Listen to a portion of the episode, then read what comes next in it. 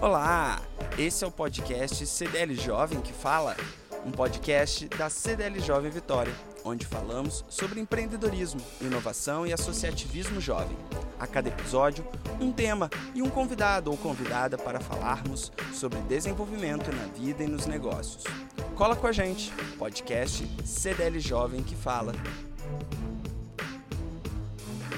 E eu vou começar então já aqui trazer a nossa convidada, chamar a nossa convidada.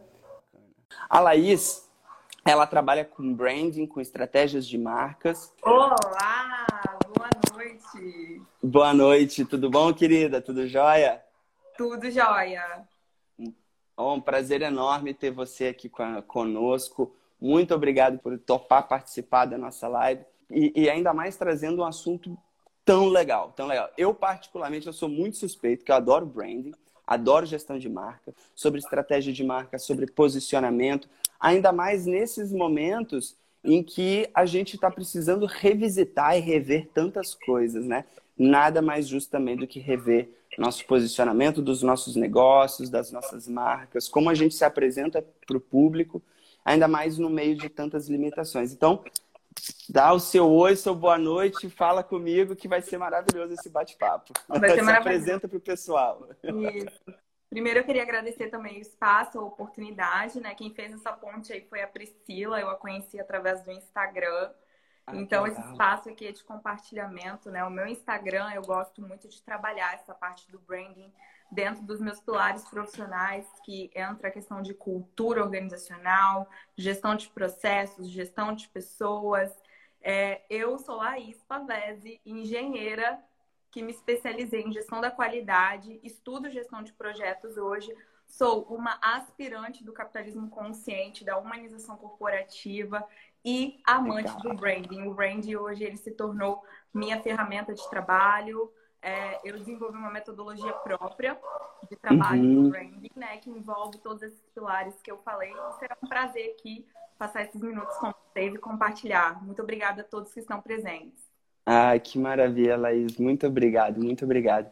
E, então, começando o nosso bate-papo, eu quero saber, assim, nesse mundo que nós estamos vivendo agora, nesse mundo de uh, dificuldades, de crises, de, eu diria também, assim, principalmente de reconfiguração.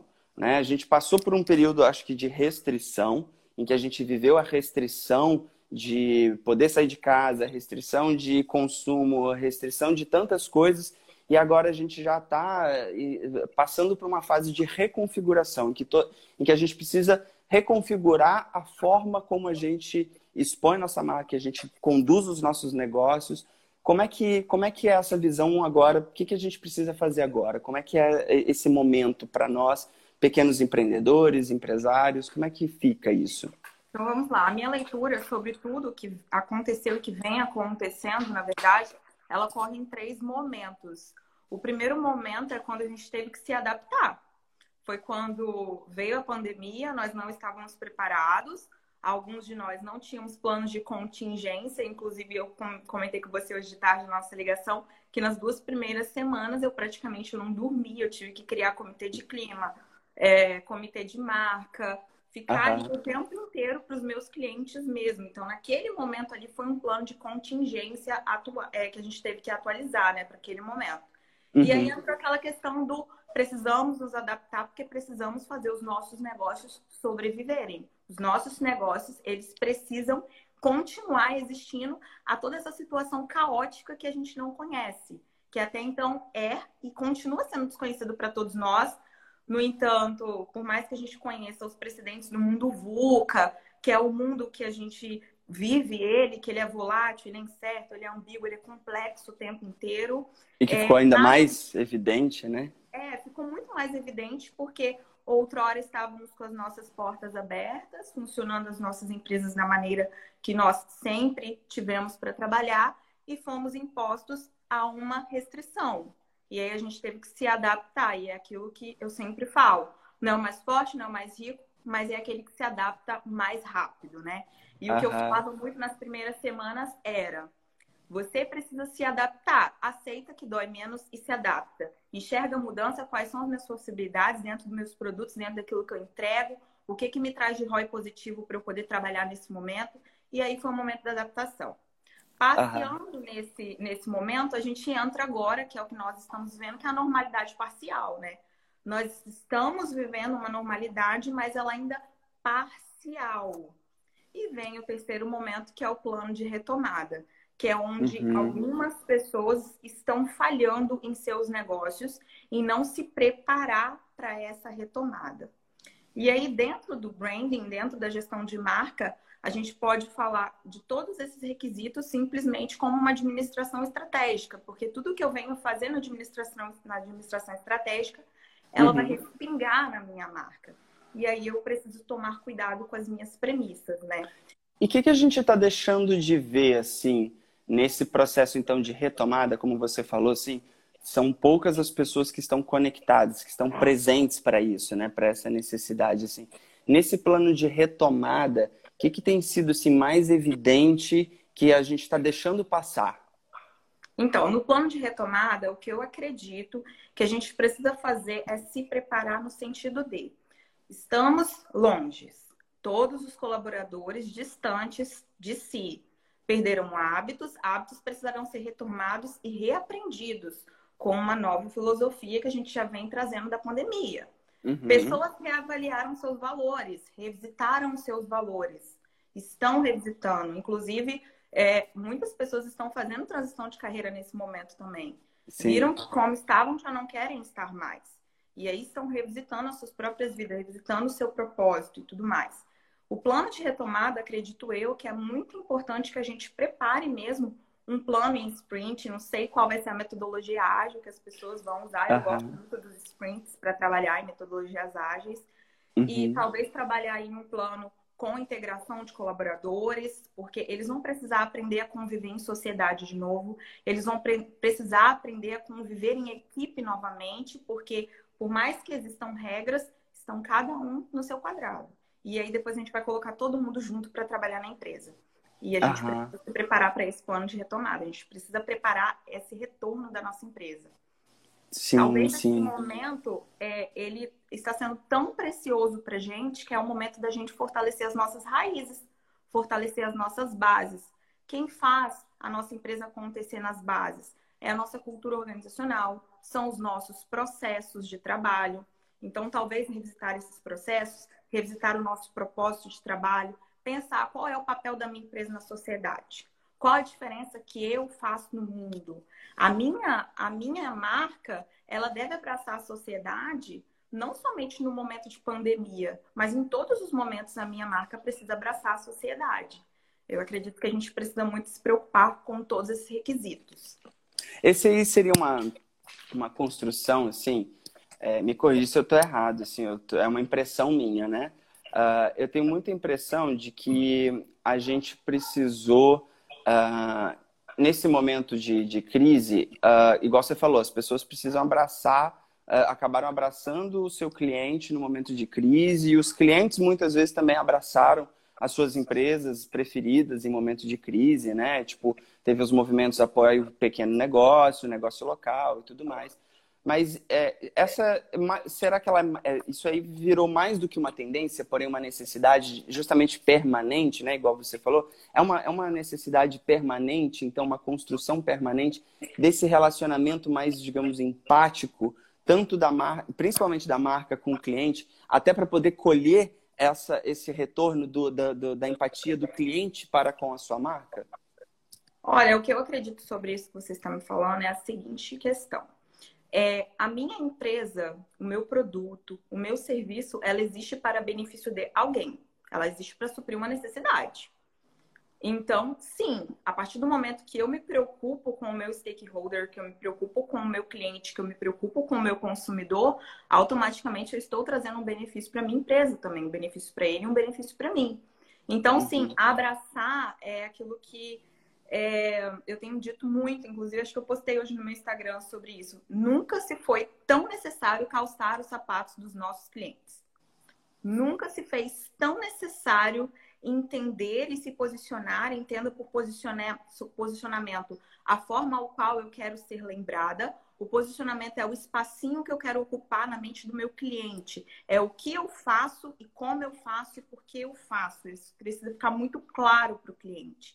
Então, quando eu me posiciono como empresa e falo, a minha empresa, neste momento de pandemia, neste momento que está, que está tendo uma vulnerabilidade social, onde todo mundo está inseguro, porque o mundo continua inseguro ainda, por mais que a gente já venha se adaptando, ainda há uma insegurança muito grande.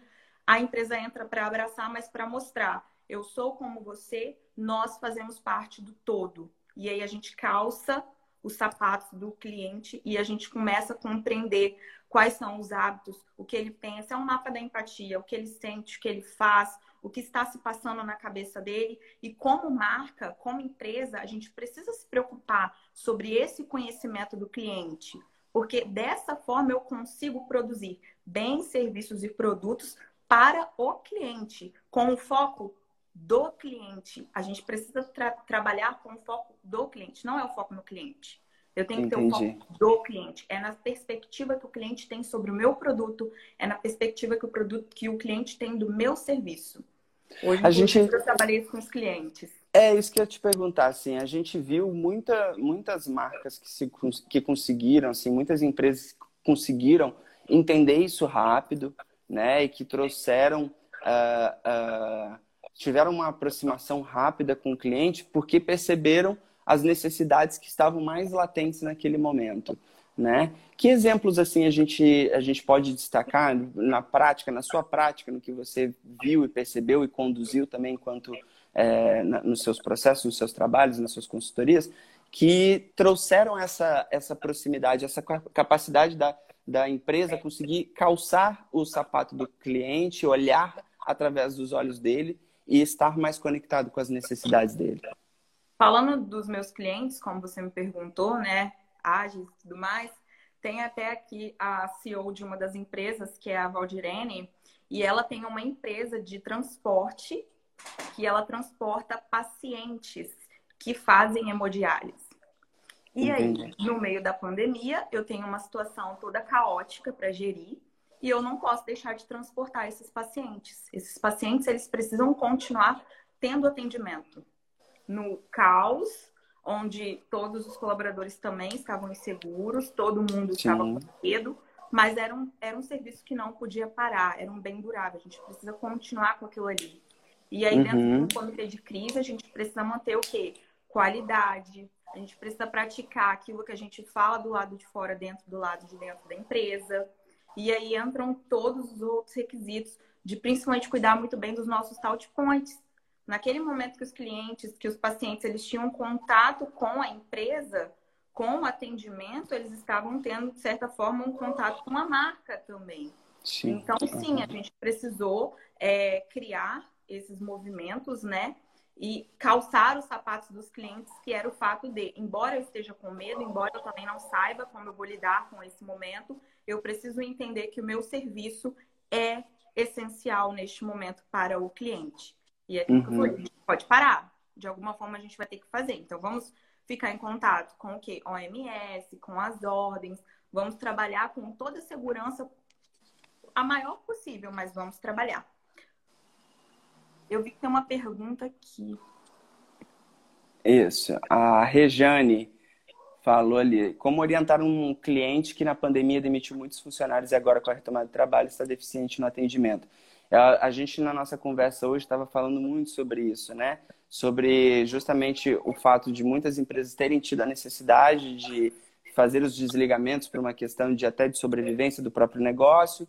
Uh, e isso gera uma necessidade rápida de, também de adaptação da própria equipe e isso também prejudica alguns processos. Nesse, nesse, nesse caminho né, da dessa adaptação e dessa reconfiguração de empresas e marcas, como é que as empresas precisam começar a trabalhar esse ponto, por exemplo, que a Regiane falou, que é não perder a qualidade, não perder a proximidade também com o cliente, não perder a característica do negócio dela. Sim, nesse momento a ética e a transparência elas entram como premissas visíveis de marca.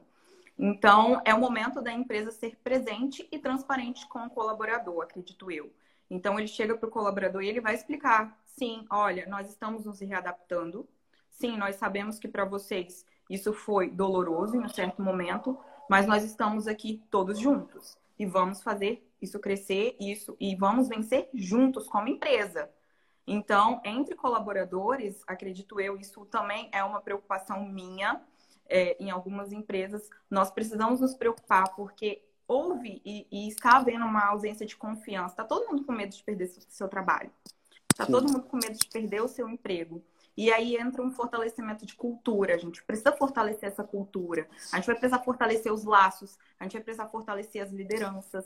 Mostrar o, o um por todos e todos por um que juntos não vamos a lugar nenhum, mas ou, sozinhos não vamos a lugar nenhum, mas juntos nós vamos.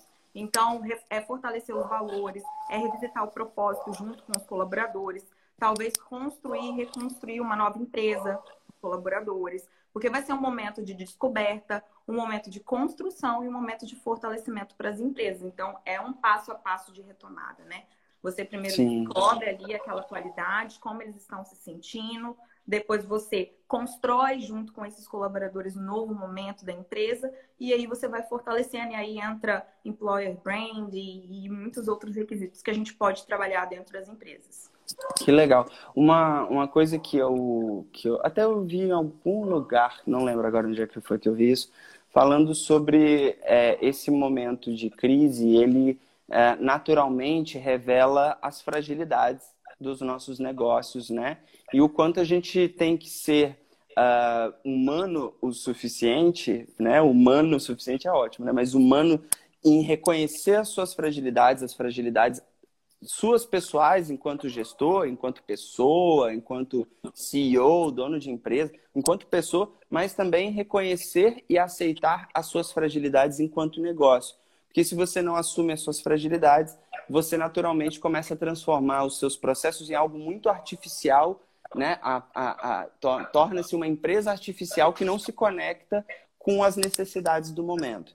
E acaba que você acaba sendo até um ponto de você trazer o seu cliente para esse momento de fragilidade e falar: preciso do seu apoio porque quero me quero continuar me conectando e me comunicando com você, quero continuar te atendendo.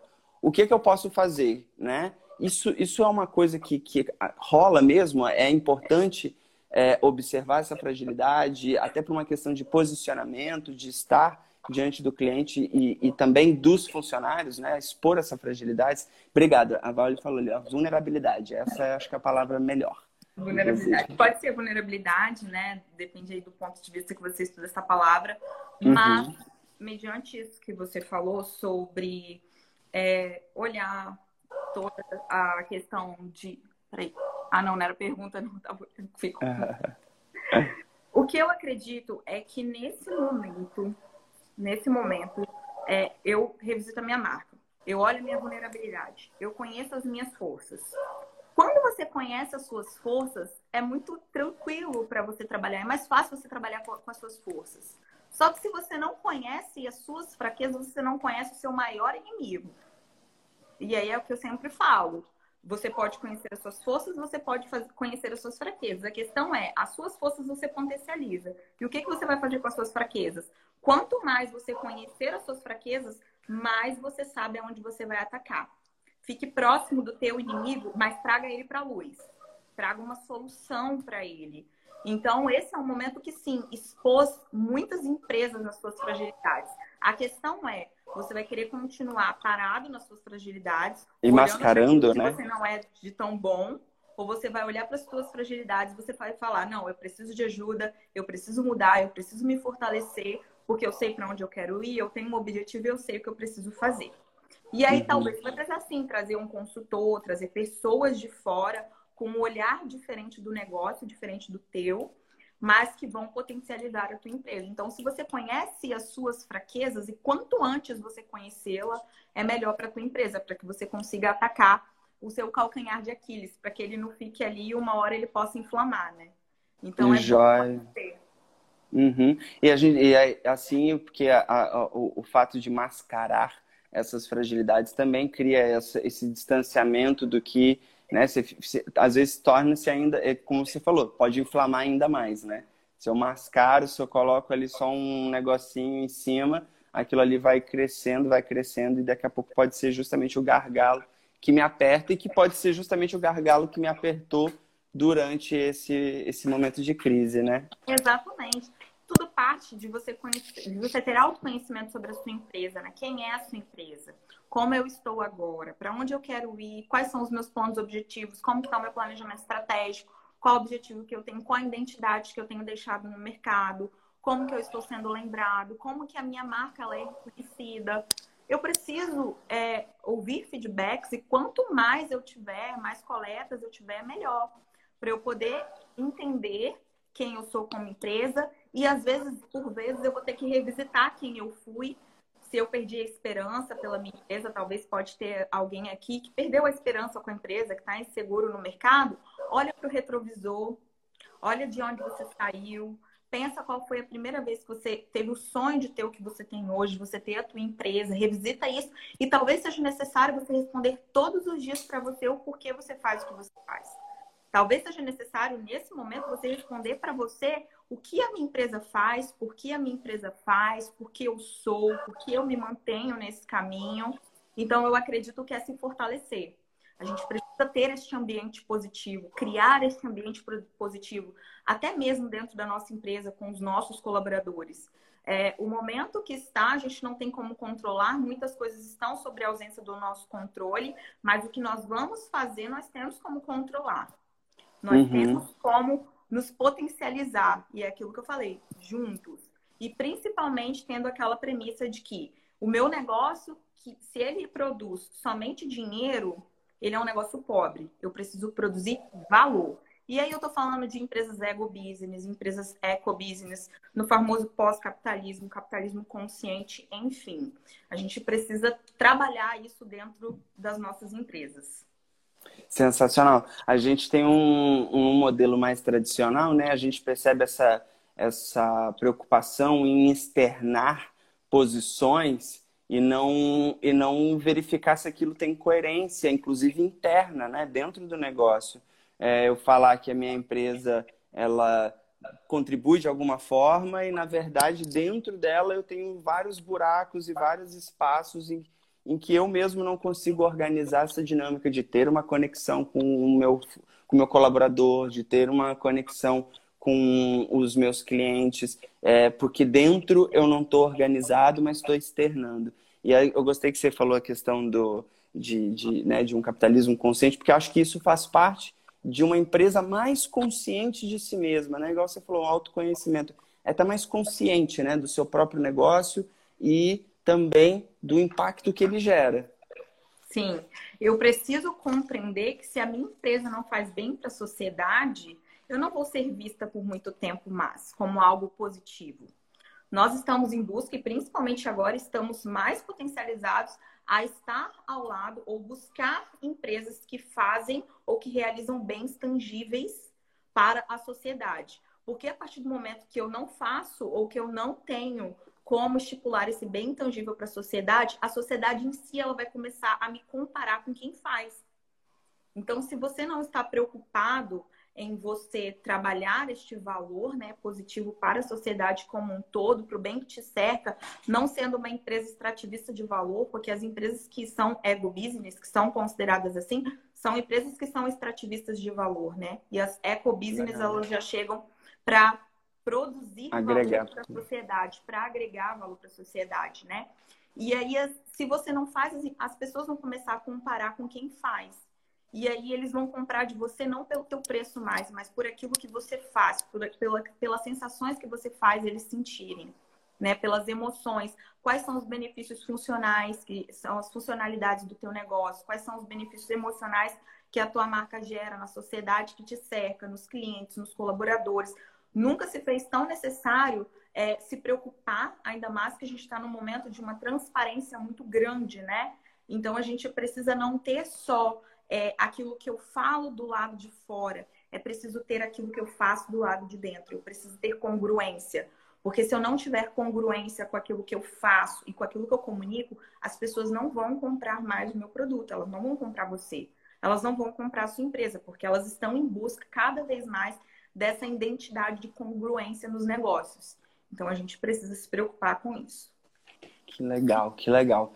E eu, você vai, você está falando, eu estou pensando em várias coisas para o meu próprio negócio aqui, sabe? Você vai falando, eu falo, nossa, é verdade, faz sentido, muito, nossa, eu preciso fazer isso. E daí eu preciso fazer aquilo, gostei. E daí, pensando justamente nisso, no, aqui que eu estou já martelando, pensando no meu próprio, na, na, na, na gestão e na organização do meu próprio negócio, porque foi, foi muito impactante. O meu negócio, como centro, um, como tendo um centro de meditação, a gente trabalhava ele necessariamente o presencial. E de repente a gente começou a fazer uma série de ajustes e de justamente se aproximar e conectar para entender qual era a necessidade que as pessoas tinham agora, sendo que a meditação era uma ferramenta que podia ser tão valiosa para elas para passar por todas as turbulências é, né, pessoais, emocionais e tudo mais que estavam vivendo. E assim, na hora de organizar a, o passo a passo do para onde que eu me dirijo, como eu me dirijo, foi o momento mais complicado, porque não, não, eu não tinha referências, né? Então foi muito na experimentação. Se a gente pudesse pensar assim, em referências, em quais, quais as etapas, ou, os pilares, ou, ou, a base que eu posso começar a entender o que, que eu preciso uh, iniciar, a construção dessa minha, desse, desse meu novo momento. É, isso que você está falando me soa como um reposicionamento de marca, né?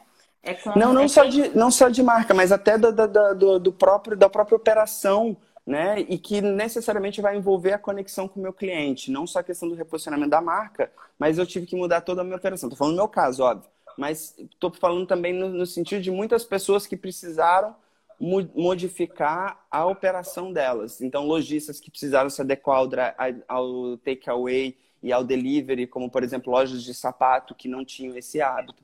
Então, foram muitas coisas que precisavam ser reorganizadas. Se, se você pudesse, assim, meio que dar uma referência de bases e pilares, o que, que seriam coisas que o, esse, o empreendedor precisa estar conectado para poder fazer esse processo de mudança?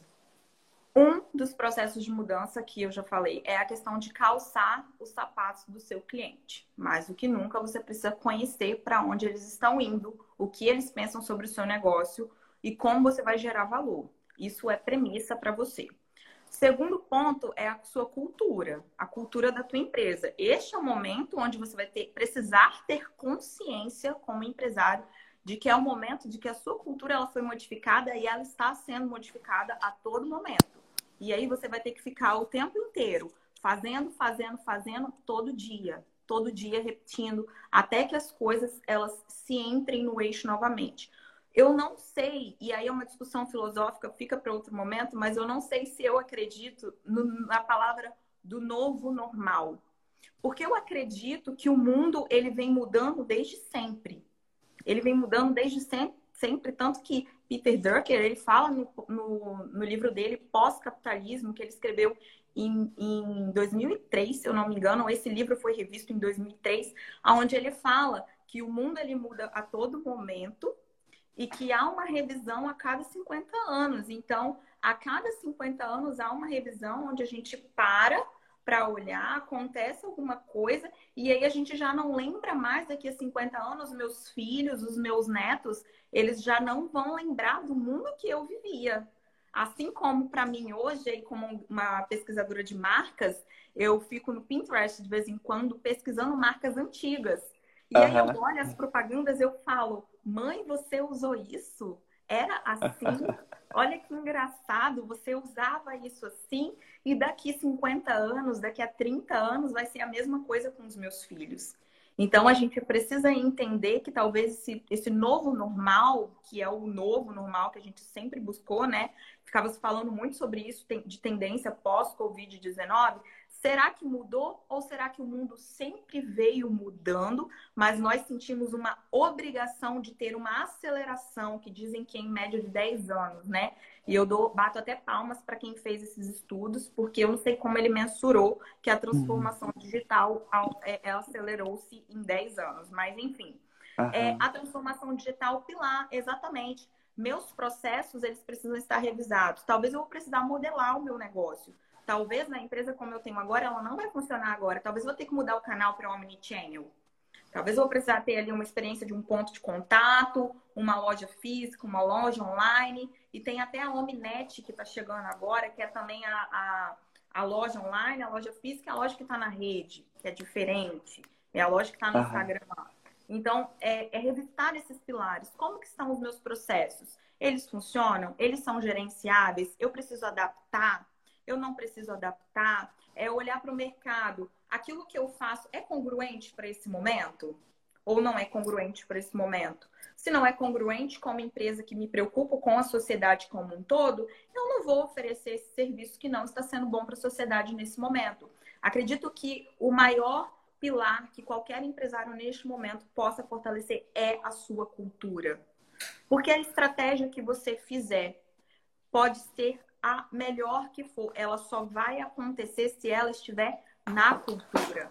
Se for o momento de você revisar sua missão, visão e valores, você vai ter que ir para sua cultura. Esses valores, eles não estarão mais na parede, eles precisam estar inclusos na cultura, eles precisam acontecer de fato, eles precisam ser valores reais, eles precisam ser valores praticados. E aí a gente uhum. precisa se preocupar com esses pilares. É, inclusive, talvez aí fica de dica para o teu negócio, não sei, mas você realizar um processo de co-branding. Pega uma marca que tem valores parecidos com o seu nesse momento. O cooperativismo ele nunca foi tão visto como agora, né? é melhor você cooperar do que você competir. Até porque Sim. se você acredita que o trabalho que você faz, que a tua empresa oferece, ele faz bem para a sociedade, ele gera um valor, por que não unir as nossas frentes de trabalho, unir as nossas forças? Tem até uma loja de colatina que eu gosto muito, que é a Air Closet.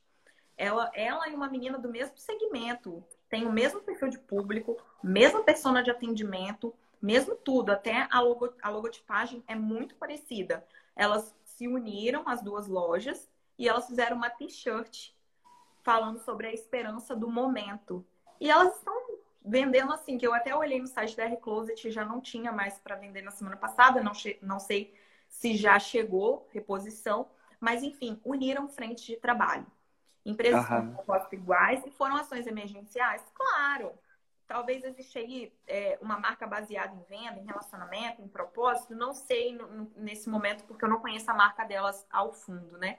Mas uhum. eu sei que elas revisitaram o propósito. Eu sei que elas fizeram co-branding, elas se uniram. Elas se uniram em prol de um movimento maior. Eu perdi o comentário ali da Regiane, mas falava sobre essa questão da, mud da, da, mudança de cultura e como tinha essa situação da dinâmica do escritório, que é, é, era muito mais fácil o contato né, a gente estabelecer a cultura fica muito mais fácil de ser construída quando você tem bases que é, meio que normatizam a nossa forma de se relacionar. E daí, de repente, a gente tem um afastamento e agora está tudo online, está tudo no virtual, está tudo no distante, e isso gerou uma mudança de ritmo, uma mudança de, de, de, de, né, de, até da própria quantidade de horas ou do, da forma como eu dedico as minhas horas. Como que, que, que eu faço com, com esse momento, assim, com esse, né, que é a pergunta aí do pessoal, como é que, como é que essa mudança, como é que, que, que eu faço com essa mudança? Como é que você faz com essa mudança? Boa pergunta. Eu também tive essa mudança. Eu também, eu sinto que durante a pandemia, no, nos primeiros meses, eu trabalhava muito mais, ou parecia, eu estava com essa sensação de que eu estava vivendo dentro do meu escritório o tempo inteiro.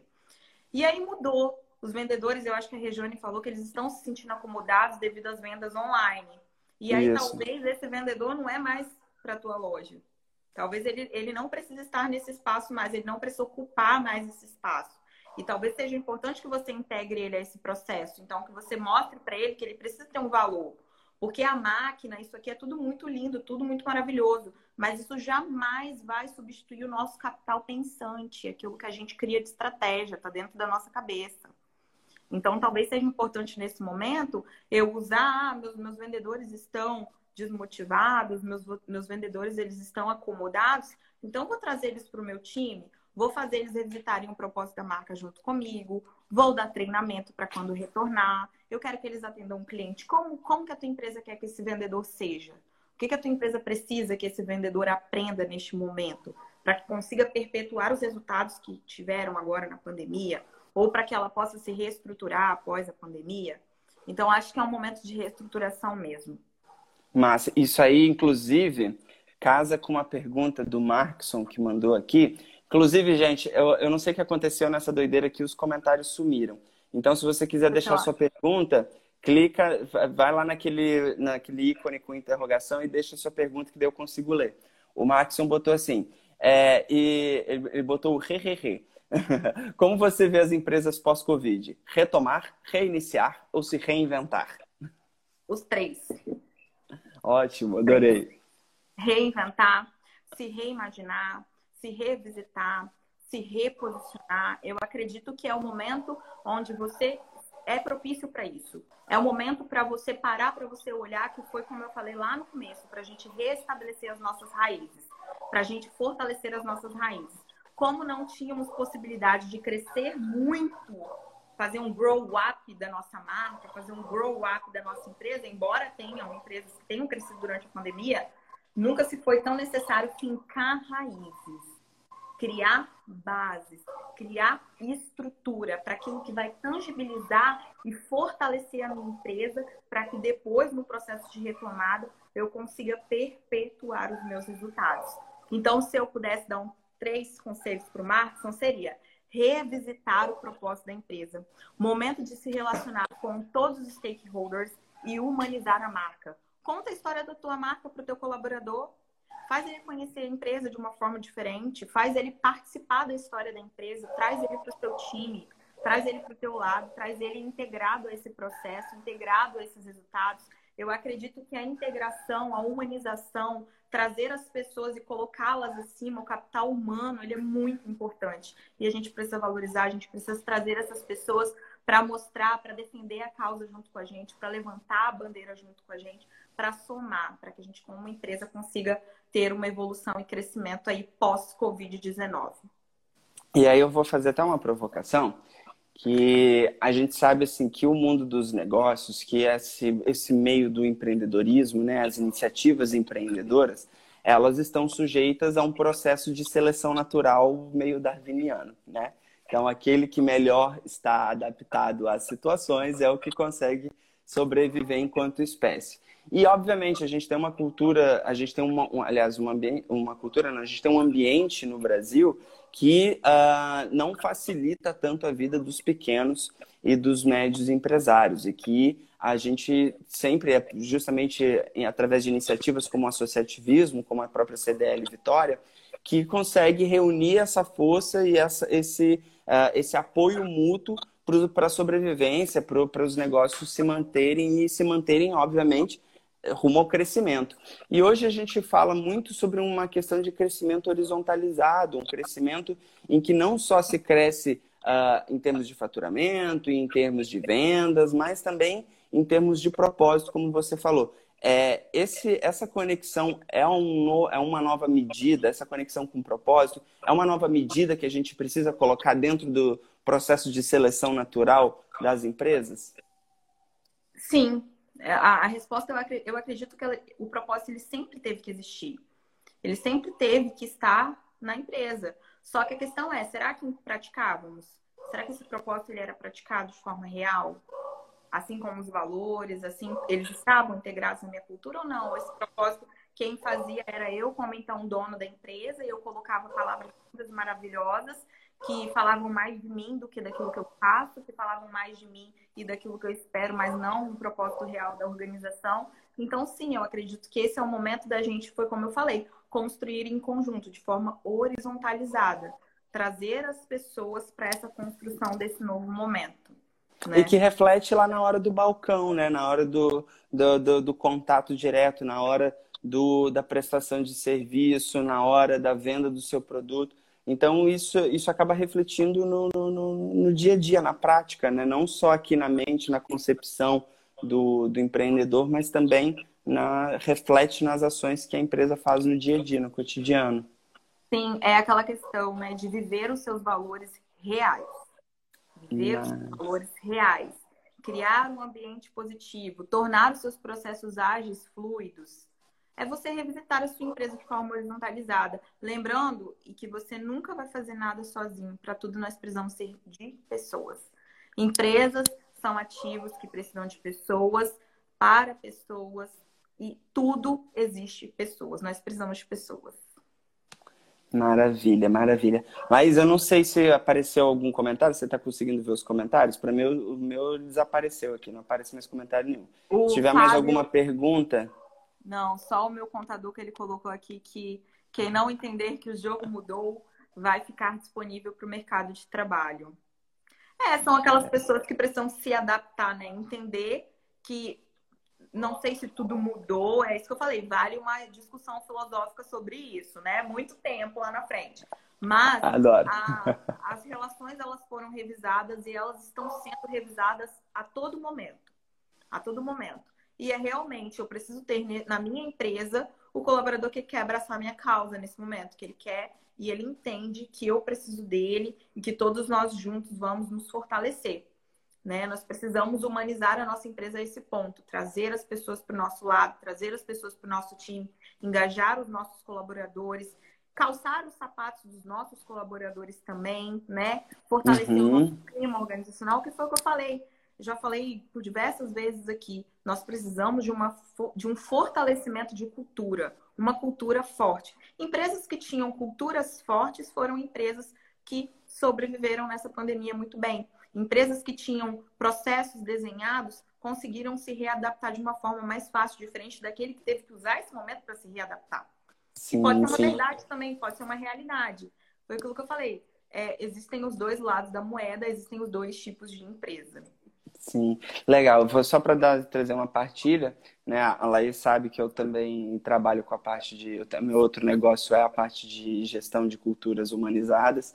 E uma das empresas que eu trabalhei no ano passado, que eu fiz a consultoria no ano passado, o engraçado foi a, justamente assim, depender, eles já tinham um trabalho tão já agregado de valores relacionados ao propósito e à, e à cultura organizacional, que independente de Zoom ou não, as relações se mantiveram semelhantes na, na, na questão de entrega, de ritmo e principalmente de contato com dos, colabor, dos colaboradores entre si que não perdeu-se o vínculo é, da dinâmica de trabalho e da dinâmica de, de, relação pessoal, de relação pessoal, independente de estarmos, estarmos no Zoom ou não, e a empresa continua valorizando. Isso é muito legal, né? Como as, uh, e eles não, não tiveram perda de, no primeiro momento, obviamente, os clientes é, deles, é, da empresa, fecharam os contratos, mas logo depois do, da primeira onda, a empresa começou, voltou a crescer numa, numa vertente normal, né? Do que já era o crescimento que eles estavam obtendo. Isso é muito legal. Laís, quero te agradecer, quero que você deixe aí seu recadinho final, suas considerações finais. Foi ótimo essa conversa, foi um bate-papo delicioso. Eu sou suspeito que eu adoro falar de branding, falar de posicionamento, falar de propósito. Isso, isso, isso é, minha, é minha paixão, assim, eu adoro isso. Então, adorei nosso, nosso tema dessa live, adorei ter você como nossa convidada. E microfone aberto para você agora. Olha, primeiro eu queria agradecer né, o convite novamente, fortalecer, né, que foi muito importante. É, e o que eu acredito, como então profissional, a mensagem que eu quero passar para todo mundo que está aqui presente é a seguinte: eu acredito que o mundo vai se tornar mais consciente agora embora a gente eu não tenha uma visão romantizada né, da questão de irmos de um capitalismo selvagem para um capitalismo consciente, porque eu acho que é um processo de maturação muito grande para nós profissionais, para as empresas. Eu acredito que este é o momento de olharmos para o capital humano, do ser humano estar cada vez mais humano, da gente olhar a nossa empresa de fato como parte integrante de um bem tangível que faz bem para a sociedade. Então, o que eu acredito é que o mundo é mais consciente a partir de agora, que nós sim estamos cami caminhando né, de um capitalismo selvagem para um capitalismo consciente, no mundo pós-capitalista, que já foi muito estudado por Peter entre, e, e outros estudiosos da administração, mas é, é a questão da humanização. Eu quero dar esperança para você, é possível. Traga as pessoas para o seu lado, humanize a sua empresa, humanize a tua marca, revisite a tua marca. Quando você se sentir triste, lembre do porquê você começou e que, se for necessário, repita isso para você todos os dias. O porquê você faz, o porquê você é e o porquê da tua empresa e porquê ela existe. Maravilha, maravilha. Bacana demais. E para a gente terminar, uh, vou te pedir um, um, vou te fazer um pedido. É, tirando o arroba Laís Pavese, quem mais você deixa de dica para o pessoal poder seguir, para poder começar a se conectar com essa, com essa, com esse entendimento? Por exemplo, eu vou dar um, eu vou fazer minha partilha já logo de cara, mas calma aí. Mas eu queria que você me desse assim, dentro desse contexto, o que, que, que sugestões, que referências as pessoas podem procurar em, em informação, em mídias sociais, em YouTube? O que, que você recomenda? Eu já vou fazer a minha, não sei se você concorda. Eu adoro o André Carvalhal, né, que foi gestor de marcas da Farm, de tantas marcas de moda, e ele tem uma visão de, um, de uma consciência é, de um, de um, né, do, do próprio capitalismo consciente, do, do consumo consciente, de revisitar tudo isso que você falou, acho que casa muito com o que ele fala, eu adoro, ah, assim, né? Ah, que legal. E, eu então, vou deixar assim, como referência. Ah, eu vou deixar ele aqui como referência. Eu vou botar, inclusive, aqui na, nos, nos comentários, ele, e eu queria que você deixasse as suas referências aí também nos comentários, para o pessoal poder acompanhar. Eu já botei o Carvalhão, que é do André Carvalhal. Eu gosto muito do Marcos Hilley, quando a gente fala sobre branding, gestão, ele é um dos nomes uh, da SPM. Não sei se você já ouviu falar. Ele também dá aula Sim. na UVV, por incrível que pareça. Olha que massa, aqui do ladinho. Ó, agora, para quem quiser estudar, é, ele vai dar no final de agosto vários cursos. Ele reuniu 11 profissionais super interessantes. Ele vai dar um curso de semiótica da marca, semiótica do branding, que a gente estuda essas relações de consumo, essas mudanças. Então, o Marcos Healy é, a Jéssica Sene. Eu vou deixar os arrobas, eu vou colocar lá no meu Instagram depois. Eu vou colocar Ótimo. todos os perfis. Quem quiser Show. pode entrar lá no meu Instagram, que eu vou colocar um por um dos perfis que eu gosto referente a isso. Mas o Marcos, assim, para mim ele é sensacional. Maravilha. Querida, muito obrigado, muito obrigado mesmo. Eu vou te desconectar aqui agora só para dar os recadinhos finais, mas tá te agradeço de verdade pela Gratidão. participação, foi maravilhosa. Tchau, Obrigada. tchau. Obrigada. Tchau, tchau. Um beijo. Então, quero deixar um abraço, um agradecimento a todo mundo que esteve presente, que deixou suas perguntas, a todo mundo que uh, participou e todo mundo que vai, com certeza, levar esse momento aqui que a Laís trouxe para a gente como um grande aprendizado para a vida e para os seus negócios, para a sua profissão, para aquilo que vocês têm se dedicado. CDL Jovem Vitória é isso, é um espaço de aprendizado em que nós acreditamos que o associativismo realmente faz a diferença e que transforma, porque juntos conseguimos fazer mais, conseguimos fazer melhor e conseguimos impactar mais pessoas.